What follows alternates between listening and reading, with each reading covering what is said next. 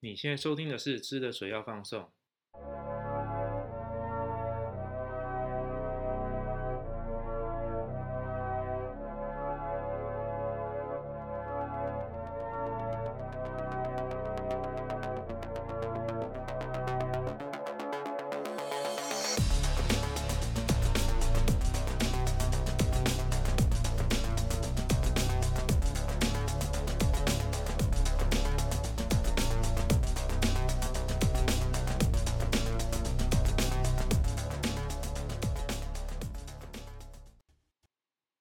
不知道大家最近会不会有点觉得讯息量太多，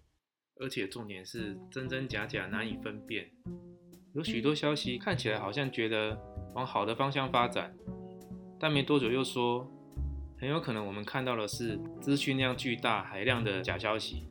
但没多久又说这些假消息的通知本身也是个假消息。总之呢，过于混乱的讯息每天排山倒海的过来。短期间又看不到我们所关心的事情，这些争议呃有没有尘埃落定的一天，就觉得干脆眼不见为净，专心把自己手上的事情做好就好了。这种有点烦躁的感觉，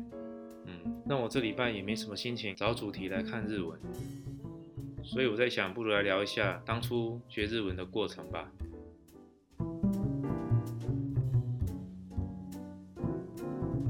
我自己日文是从大学的时候开始练。但说起来，一开始并不是因为对日文有兴趣，而是我大学念的是一间，呃，位置非常偏僻，啊，校风非常的保守，校内的学术环境非常的单一，简单说是一个非常无趣的校园。它的无趣呢，反映在许多方面，就是，呃，整个学习的环境，简单说没有什么多元化的学习环境。如果对于自己的系上所学，对于自己的课业没有兴趣的话，那基本上是一间非常痛苦的学校。在早期也没有像现在这么多元的通识课程，学校开的通识课很少，根本没有什么社会文化、经济、人文方面的课程内容，几乎是没有，也没有什么外语的课程，看起来只有日文可以选。我记得大一的时候，日文课选修上限五十人，所以它是限大二以上选课。到了大二的时候选日文课，它的规定就变成大一优先选，啊就觉得哎怎么会这样？不过当时大二我们的学分压力很重，所以也就算了。到了大三的时候，呃通识课程还是自由日文课可以选。初选了之后，一门课五十个人，差不多将近有四百人选。那第一堂课整个教室被挤得满满的，这时候老师说。嗯，那不然各位同学，这堂初级日文呢，我们就让大四的同学优先选。其实没有什么优先选，因为优先，因为优先选，那就是整个五十个名额就是大四的学生嘛。这时候我很不高兴啊，那时候我就举手跟老师说：“哎，老师，我们大一的时候是大二优先选，大二的时候是大一优先选，现在大三的是大四优先选。既然选课系统一开始没有设定条件，老师你就让大家都抽签嘛。”其实我当时心里觉得很很沮丧啊，就是说想要修个比较有意思的通识课程，这这么困难，大一也不行，大二也不行，谁知道我明年大四的时候选课系统，搞不到时候又说，呃，大二大三优先，觉得哎很不高兴啊。虽然我当场这样讲，很多大四的学长，呃，就是有一些很不高兴的声音啊，但是我就不管了，我认为通识课程机会就是均等的嘛，将近四百个人，我也不觉得我会被选上。后来老师。老师可能也觉得很为难啊，因为我觉得当然这当然不是老师的问题。那老师后来就想一想说，好吧，那他觉得呃五十个名额就四十五个保留给大四，五个名额呢现场来抽签，只开放五个名额抽签。其实我怎么讲，我觉得我只是把对我来说，我只是觉得要表达出，呃，应该说我觉得我有不赞同的想法，我就是应该说出来啦。老师考虑之后，他做了决定。我觉得我就是怎么讲，反映了我的意见，老师的做的决定，我觉得就这样子吧。抽签五个名额，其实机会很渺茫。不过说起来，或许是天意吧。现场大四以外的人大概有三百多位，抽签抽五个，没有想到居然我被抽到了。其实这还真的是蛮奇妙的。这是我开始学日文的一段小插曲。就像许多学过日文的呃听友们呢，应该也知道。不管是哪里的初级日文都蛮多人的，因为日文对台湾人来说蛮好入门。就好像说它有汉字嘛。可是日文就是这样子，对台湾人来说，日文相对英文是比较好入门。就算没有任何基础，拿到一篇文章，光看汉字你也大概知道一半的意思。但是要看懂另外那一半，比起英文难度比较高。所以有许多日文教室就是这样子，就是初级日文人很多，进阶日文之后人数就突然变少。那大概学到五段动词之后呢，大概十个就只剩下三个人还读得下去。过了动词五段变化的门槛之后呢，再往上进阶，不管是敬语啊，呃，或是其他的句型的变化，人数就更少。我记得就像刚刚提到了，从大三上学期开始，大三的日文课抽签抽到了我之后，那从三年级到四年级下学期这四个学期，从日文一。二，然后到日文三四，到了四年级下学期的时候，修日文四的人，我记得就非常少，应该只有五个，好像只有四五个人而已。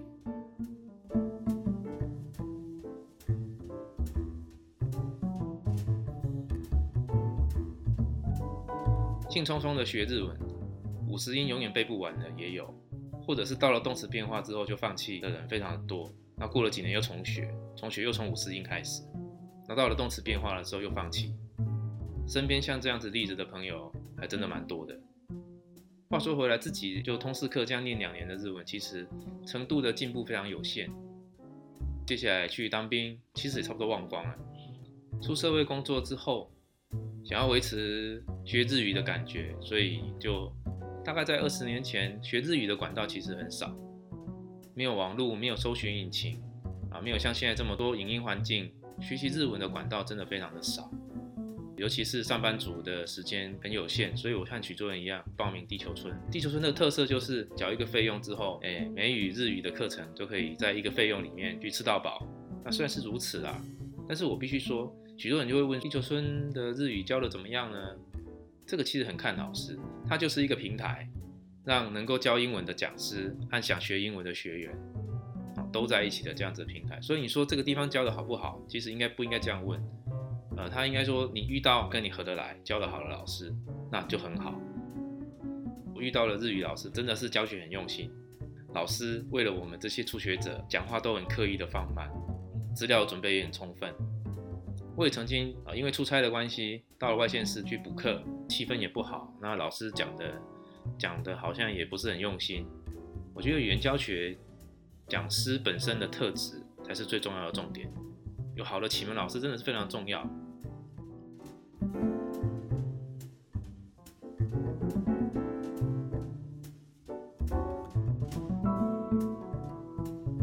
好，那回到刚刚说的，在踏入职场的时候，我维持这个日语学习的节奏，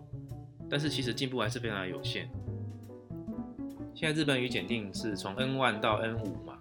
在我们很早期的时候，它是分四级，就是从初级的 L 四到最高级的 L1。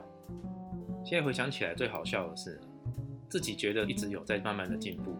考检定的话，有 Level two 到 Level three 之间，我就决定到日本当背包客，不知天高地厚，自助旅行，预计大概两个月，就是从东京一直往北走到北海道的最北端，在北海道绕了一圈，再从函馆回到东京，再从东京继续往西边走。进入九州之后，往南走到鹿儿岛，然后再从九州回台湾。在当时觉得，嗯，好像好像觉得自己基本的日语程度足以应付，怎么讲？作为一个背包客，似乎足以应付一些日常生活上会用到的句子。就这样出发。那我印象很深刻，到了东京成田机场，要坐他的机场捷运到东京，要转地铁到青年旅馆。我记得一踏入东京，我完全听不懂旅客服务中心、商店所有人的对话，我没有一句听得懂，我整个人就傻了，自以为自己的日语程度当时的 level 三的感觉，这时候才感觉到，在这些日语教学机构的老师们的平常的讲话速度真的放得很慢。实际上在日本没有人讲话这么慢的，先不说自己的智慧很有限，光是听力的部分完全跟不上，在台湾完全没有相当呃练习听力的环境。所以到了日本，除了一些指示招牌之外，可以说是完全听不懂。当你完全听不懂别人说什么的时候，所谓的有一点基础的日语程度，跟完全没有学过日语，其实对一个独自旅行的背包客来说，其实是一样的。当时根本没有网际网络，所有的东西、所有的资讯都必须要用问的问出来。所以这趟自助旅行的一开始，真的非常的挫折。说到这个自助旅行啊，这个其实也说还蛮好玩的。如果你是年纪比较长的听众的话，大家可能会有印象，在二三十年前，第一次的网络泡沫发生之前，台湾应该说所有的人，包括许多像我这样子刚出社会的年轻人，那是一个全民都在疯股票投资的社会。我以我自己的经验，几乎身边的朋友一半以上，不管资金多少，都在玩股票。大家可以查一下资料，回忆这段历史。当年的网际网络泡沫是发生在两千年四月。当时美国的纳斯达克综合指数大概在三月份的时候来到五千多点的历史新高。我的行程是在两千年四月的时候出发，两个月的旅费其实很简单，就是把所有投资的股票全部卖掉。那这个时间也真的蛮巧了，所以我就是在网络泡沫化的前几个礼拜，把手上的一点点的股票和基金全部卖光，换成现金当做旅费。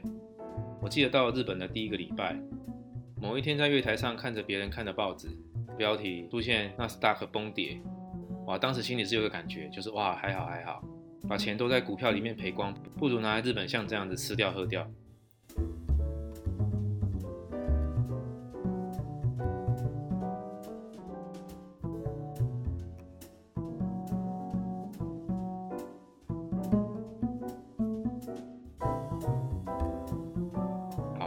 回到刚才说的，念了好几年的日文。一直以为好像有在慢慢的进步，想不到真的来到日本才发现不会听也不会讲，学了几年跟没学过一样，真的，一开始心里觉得很沮丧啊。我和许多人一样，真的在用的时候，其实啊，光是说五段动词好了，他在说日文之前没有办法很自在的、很流利的去做运用、去做转换，讲话很卡，话是没有办法很自然想说，一定要先用脑袋里面去想，呃，很不自觉的就会去。去想过动词变化，然后才能把这句话再说出来。后来我先从东京往北走，到日光，到山形县、盛冈、青森，进入北海道。我就每天这样走，每天这样走，不得不在只有日语的环境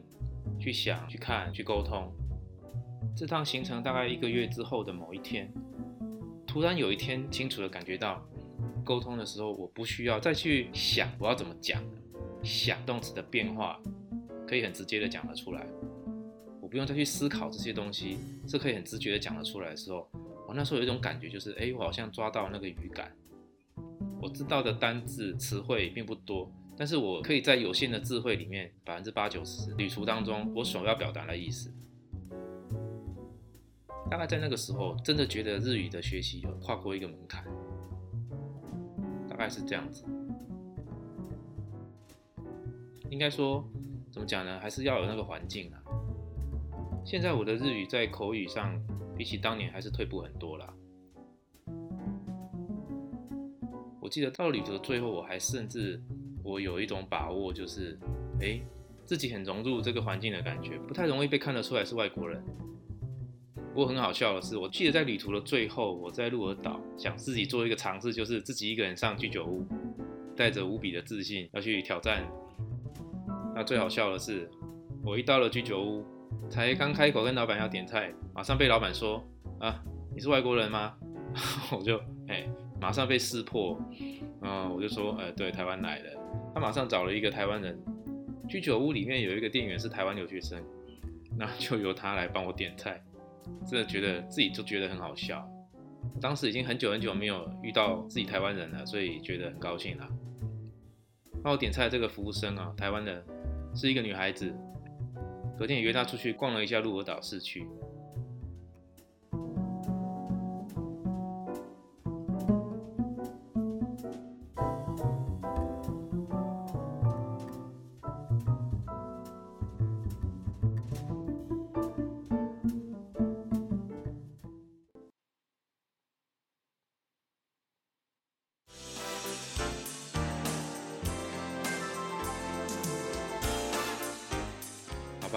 今天就随便聊了一下学日语的过程和心得，还是要练习讲才能讲得顺啊。现在网络这么方便，呃，让自己保持一个阅读日语，多看一些日语的文章，维持一个日文阅读的感觉。好，今天简单的分享就到这边，谢谢大家，欢迎来到本节目的 IG 留言互动，谢谢大家。